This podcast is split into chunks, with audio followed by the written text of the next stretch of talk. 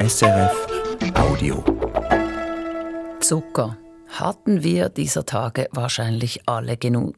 Um Zuckerkuss, Kunst, geht es dann gleich hier in der Sendung Künste im Gespräch. Zuerst aber steht die Literatur im Fokus. Wie kann man leben, wenn die Hoffnung schwindet? Diese Frage stellt ein preisgekrönter Roman, der zum ersten Mal auf Deutsch zu lesen ist. Der Titel Die Novemberschwestern.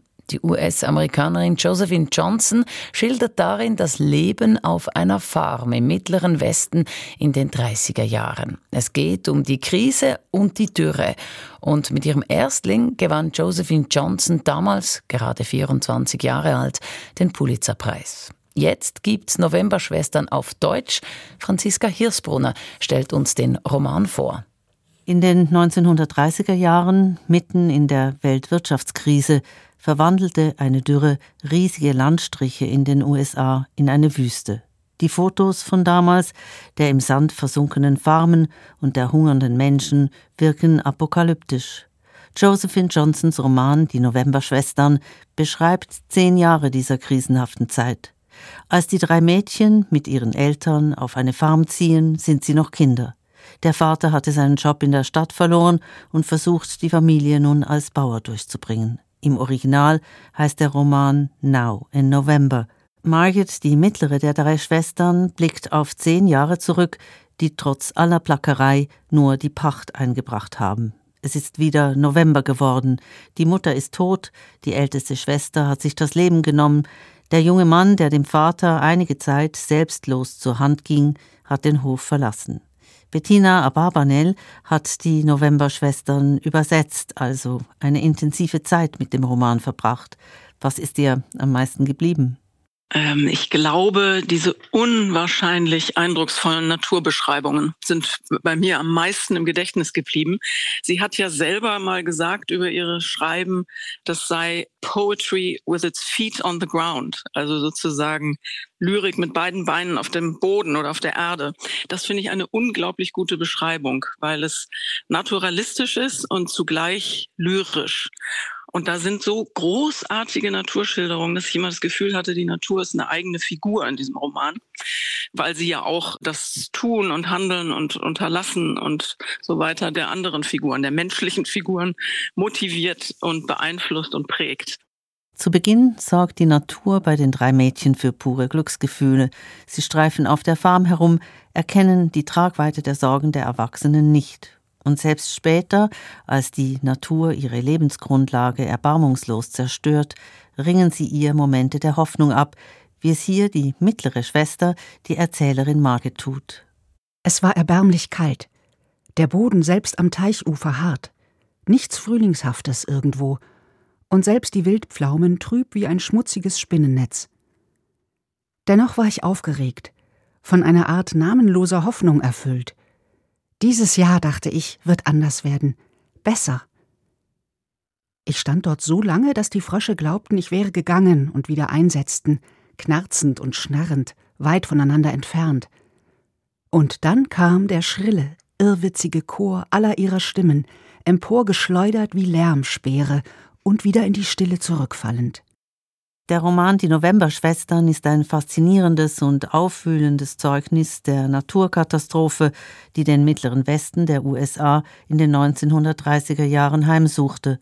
Die Dürre machte gegen 20 Millionen Hektar Ackerland unbrauchbar. Riesige Staub- und Sandwolken verwüsteten es zusätzlich. Wer konnte, floh. Die drei Schwestern mit ihren Eltern harrten aus. Sie hatten keine andere Wahl. Also setzen sie immer wieder auf die Hoffnung.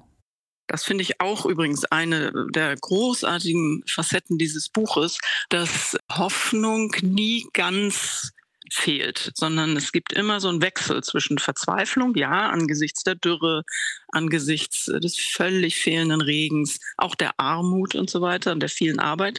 Und andererseits immer wieder Hoffnung, unter anderem ja personifiziert von dem Mann, der da in das Leben der Familie kommt, Grant, zu dem sie alle eine ganz besondere und jeder eine ganz eigene Beziehung haben. Und daraus entsteht auch Hoffnung, aber auch natürlich wieder Traurigkeit, weil es unerwiderte Liebe ist, die da entsteht.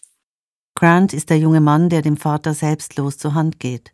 Sehr zart schildert Josephine Johnson, wie mit Grant die Liebe ins Haus kommt, aber auch ein weiteres Unglück, denn keine der drei Schwestern und der junge Mann finden sich. Vier Jahre nach Josephine Johnsons Die Novemberschwestern erschien John Steinbecks Früchte des Zorns. Auch dieser Roman erzählt von der großen Dürre in den USA der 1930er Jahre und auch dieser Roman wurde gleich bei seinem Erscheinen mit dem Pulitzer-Preis ausgezeichnet. Die Verfilmung von John Ford tat ihr Übriges. The Grapes of Wrath wurde zum Klassiker. Warum nicht auch Now in November? Vielleicht war damals immer noch Mann-Frau eine Thematik, also dass ein Mann sich als Schriftsteller besser durchsetzen konnte. Ich kann es mir nicht mit der Literatur erklären, außer vielleicht, dass ihr Buch ein wenig leiser daherkommt und mit größerer Bescheidenheit oder Demut oder sowas als Thematik. Das glaube ich gibt es bei hört man ja schon aus dem Titel Grapes of Wrath nicht so sehr raus. Aber das sind alles ähm, Vermutungen. Ich kann es mir eigentlich nicht erklären. Ich finde, dass der Roman Now in November es absolut verdient hätte, von der Qualität her auch so bekannt zu werden. Deswegen ist es ja auch wunderbar, dass er jetzt nochmal verlegt worden ist, sowohl im Englischen als auch jetzt auf Deutsch. Now in November ist stark nicht nur in seinen expressionistischen Naturbeschreibungen, in seinem scharfen Fokus auf gesellschaftliche und politische Zustände, sondern auch in seiner Schilderung von Beziehungen. Es sind sprachlose Menschen, auch wenn die Erzählerin enorm reflektiert ist. Und sie sind alle eigenwillig, die drei Schwestern Karen, Margaret und Merle, deren Eltern und der Farmhelfer Grant. Die Figurenzeichnung ist ganz besonders jede ist ganz anders als die oder der andere und nicht austauschbar und keine Typen, sondern wirklich Individuen. Das finde ich enorm, wie sie das macht. Und das ist ja alles nur aus der einen Perspektive geschildert. Es ist immer nur Margit und trotzdem kriegen wir ein ganz plastisches Bild von allen Figuren. Und ich habe auch übrigens das Gefühl, dass sie eine sogenannte verlässliche Erzählerin ist. Natürlich ist, ist es ihr Blick, aber ich habe nicht das Gefühl, sie täuscht sich, sie oder sie täuscht uns, sondern sie beschreibt so haargenau, wie die Menschen sind und handeln, die um sie herum sind, dass ich ihr das alles glaube. Ich finde sie glaubwürdig. Josephine Johnsons Figurenzeichnung wirkt auch sehr modern. Nur schon der Vater, er wird arbeitslos, ringt sich durch, es mit Farmen zu versuchen und verbittert, lange bevor die Dürre mit voller Wucht zuschlägt. Er fühlt sich fremd im eigenen Leben, ähnlich seine älteste Tochter Karen. Aus heutiger Sicht würde man bei ihr vielleicht eine bipolare Störung vermuten. Auch sie fühlt sich nirgends zu Hause, und ihr Hin- und Herspringen zwischen Mut und Verzweiflung ist wie ein Spiegel der Welt, in der sie lebt weil Sie jetzt gerade diese beiden Figuren genannt haben, da gibt es ja auch ziemlich am Anfang des Romans eine Szene, die das genau auf den Punkt bringt, auch die Tragik eigentlich dieser Familie. Nämlich da hat der Vater Geburtstag und alle drei Mädchen wollen ihm nun eine Freude machen und ihm etwas schenken und das auch feiern, diesen Geburtstag. Und ähm, jedes Mädchen hat tatsächlich ein selbstgemachtes Geschenk oder ein gekauftes. Und diese Karen schenkt ihm ein Messer. Und dann geht diese ganze Szene so fürchterlich schief, weil sie vorführen will, wie toll sie mit diesem Messer schon umgehen kann. Dabei aber, weil der Vater im letzten Moment ihr die Hand wegschlägt, weil er denkt, oh Gott, was macht sie da, den Hund trifft, den Familienhund der dann von dem Vater sogar erschossen werden muss.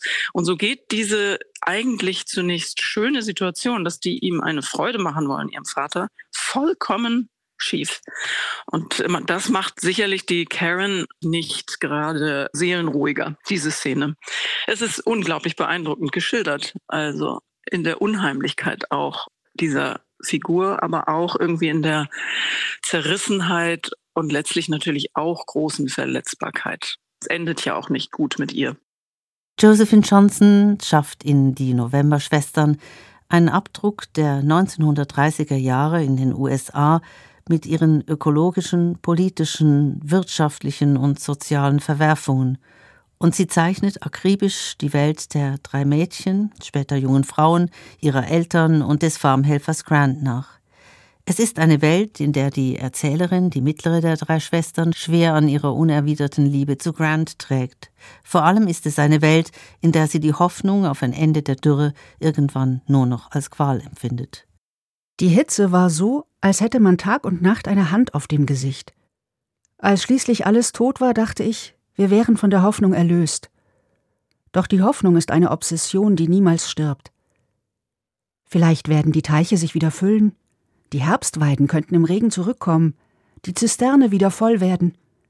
Immer noch war da diese furchtbare Qual der Hoffnung, die nur mit dem Leben vergehen würde. Now in November mutet bei aller Tragik der Geschehnisse leicht an. Das liegt an der Schönheit der Sprache, aber auch an der unbestechlichen, frischen, klugen Art, in der das Buch erzählt ist. Die Welt, von der Josephine Johnson schreibt, gibt es so allerdings heute nicht mehr. Erzählt der Roman Die Novemberschwestern trotzdem auch von unserer heutigen Welt? Das finde ich absolut. Also angefangen mit der Natur und mit der Dürre. Also gerade jetzt in den Zeiten des Klimawandels haben wir das ja nun leider zur Genüge äh, erlebt in verschiedenen Regionen der Welt, dass es zu Dürren kommt, teilweise ja sogar hier, also zu Wochen und Monate lang viel zu wenig Regen und so weiter und dann wieder Überschwemmungen. Das kommt nun in diesem Buch nicht vor, aber die Dürre steht ja vielleicht auch für einfach Naturkatastrophen, gegen die man völlig hilflos ist und nichts machen kann. Das ist heute genauso. Dann finde ich auch das Thema unerwiderte Liebe. Das ist ja zeitlos und sie beschreibt das auch zeitlos. Ich finde, so wie sie da die verschiedenen Arten der unerwiderten Liebe, also verschieden wegen der unterschiedlichen Individuen, um die es da geht, wie sie das beschreibt, das ist absolut übertragbar auf heute. Und überhaupt handelt dieses Buch von unvergänglichen Dingen, also Hoffnung, Verzweiflung, Liebe, Hass, Tod, Geburt, all diese Dinge kommen da ja vor, die großen Themen. Und natürlich ist das heute noch genauso relevant. Bettina Abarbanel. Sie hat die Novemberschwestern von Josephine Johnson übersetzt. Der Roman ist im Aufbauverlag erschienen. Die Zitate eben, die las Lara Körte. Und jetzt geht es hier in der Sendung Künste im Gespräch um einen neuen Kunstort in Zürich, das Haus Dubs. Dort werden seit kurzem zeitgenössische Ausstellungen gezeigt. Das Haus Dubs war Wohn- und Arbeitsort von Thomas Dubs. Der Künstler ist heute vergessen, aber eine Wiederentdeckung lohnt sich definitiv. Dubs war exzentrisch und fantasievoll, schuf Zuckerguss, Kunst und Musikinstrumente. Alice Henkes.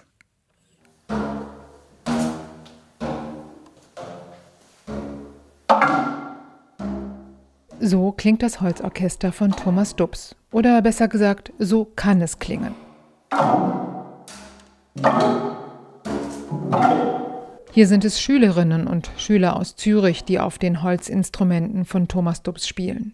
Die Aufnahme entstand im Juli 2017. Der Schlagzeuger und Komponist Lukas Nigli erarbeitete damals eine Musikperformance mit Schülerinnen und Schülern der Sekundarstufe, die auf der Studiobühne des Opernhauses Zürich aufgeführt wurde.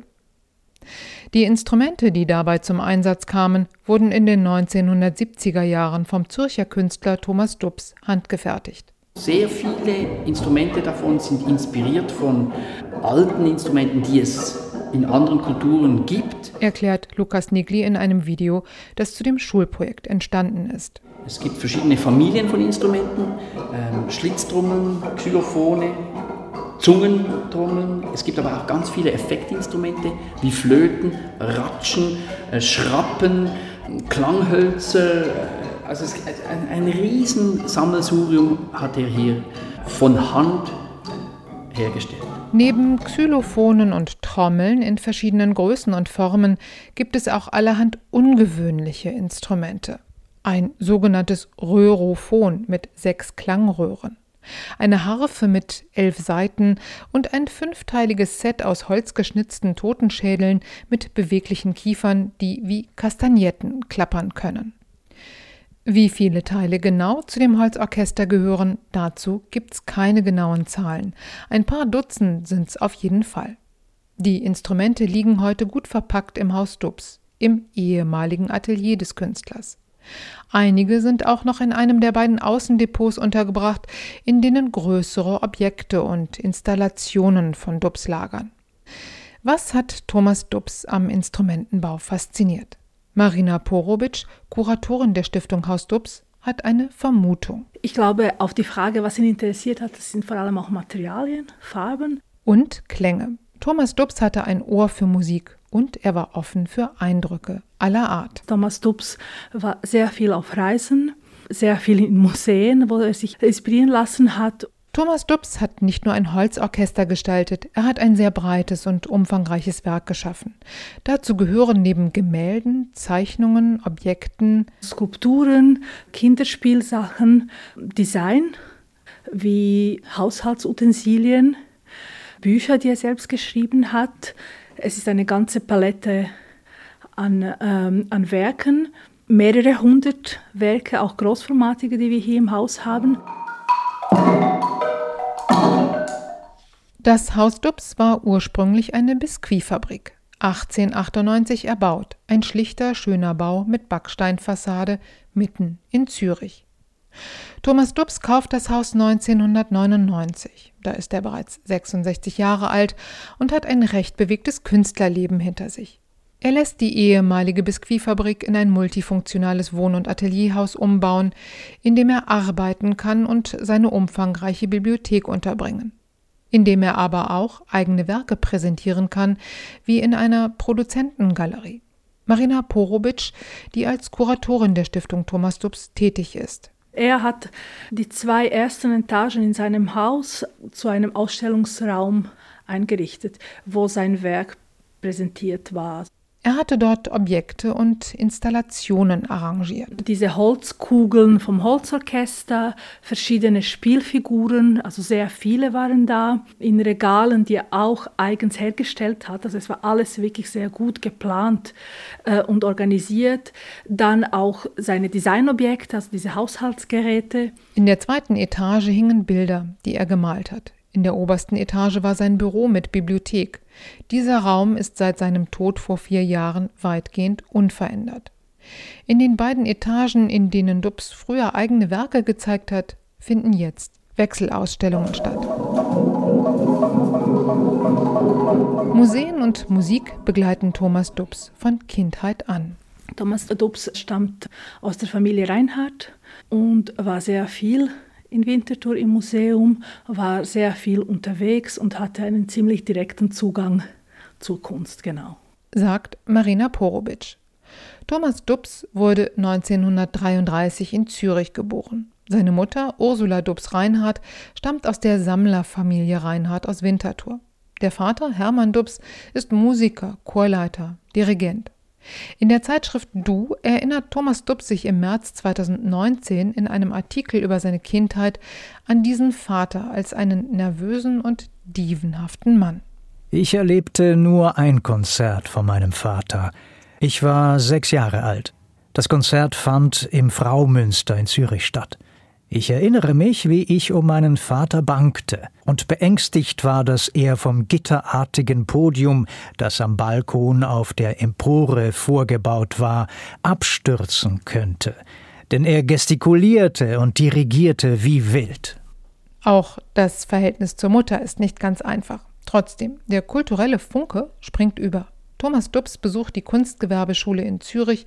Mit 21 geht er auf Reisen. Brasilien, Peru. Er war in Paris und hat bei verschiedenen Künstlern studiert, in verschiedenen auch Disziplinen. Dubs ist ein eigenwilliger Künstler. Er experimentiert gern, auch mit ungewöhnlichen Materialien. Ende der 1960er Jahre baut er Laternen aus Büchsenblech. Und er erschafft essbare Kunstwerke mit Figuren aus Zuckermasse, verzierte Torten. Bei unserer Köchin Annie lernte ich schon als Kind backen. Ich hielt mich sehr oft in der Küche auf, schaute zu, durfte helfen. Raffeln, rühren, Teig kneten, Eiweiß schlagen und vor allem die Schüsseln ausschlecken. Schreibt Thomas Dubs. Seine erste Torte ist eine Hochzeitstorte für seine jüngere Schwester. Eigentlich ein Verlegenheitsgeschenk, weil er denkt, ein Gemälde sei keine große Überraschung. Und eine Torte mit mehreren Etagen und vielen kleinen Figuren und Verzierungen sei ja auch etwas Künstlerisches. Ich wählte für meine Dekorationen und Figuren zu den Torten die Spritztechnik und kaufte Berufsgeräte wie Spritzsäcke mit auswechselbaren Düsen, feine Spachteln und Keile. Wie immer, wenn ich als Künstler ein neuartiges, für mich unbekanntes Arbeitsgebiet angehe, muss ich mir das Handwerk selbst beibringen. Bei der ersten figürlichen Hochzeitstorte hatte ich keinerlei Erfahrungen. So dachte ich, dass ich die gespritzten Figuren aus Zucker und Eiweiß im Backofen trocknen sollte, ähnlich wie man Merengue herstellt, was ich später nie mehr machte. Die erste Torte weist einige technische Mängel auf, die aber nur von Thomas Dubs selbst bemerkt werden. Bei den Hochzeitsgästen kommt die Torte gut an. Allerdings sagte ein recht seltsamer Verwandter des Bräutigams am Hochzeitsfest zu mir, so ein unnützes Geschenk. Dubs kreiert weitere Torten. Für eine Doppelhochzeit in Zürich entsteht eine brasilianische Torte. Auf fünf Etagen sind Ochsenkarren, Frauen mit Obstkörben und Lasso schwingende Gauchos zu sehen, alle aus filigraner Zuckermasse. Von dieser und anderen Torten zeugen heute nur noch Fotos. Fotos, die zurzeit noch in Archivmappen schlummern.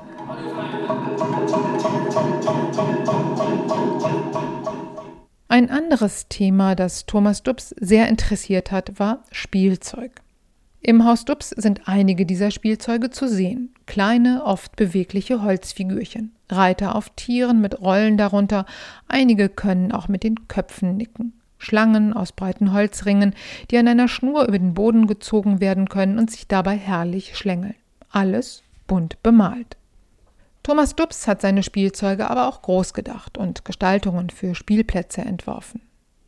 Pläne und Maketten dieser Spielobjekte werden im Schaulager im Haus Dubs aufbewahrt.